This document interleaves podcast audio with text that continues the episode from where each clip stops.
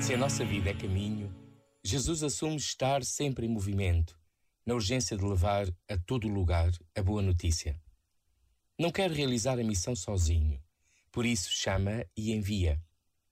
O número 72 aponta para todos os povos como destinatários.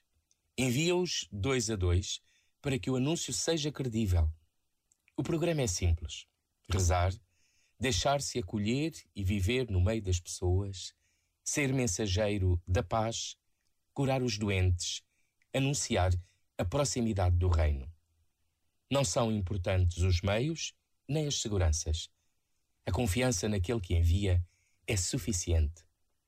Assim acreditem aqueles que neste domingo são ordenados presbíteros em Lisboa, em Vila Real e porventura noutros lugares. Quantas vezes contabilizamos demais e confiamos de menos? Este momento está disponível em podcast no site e na app da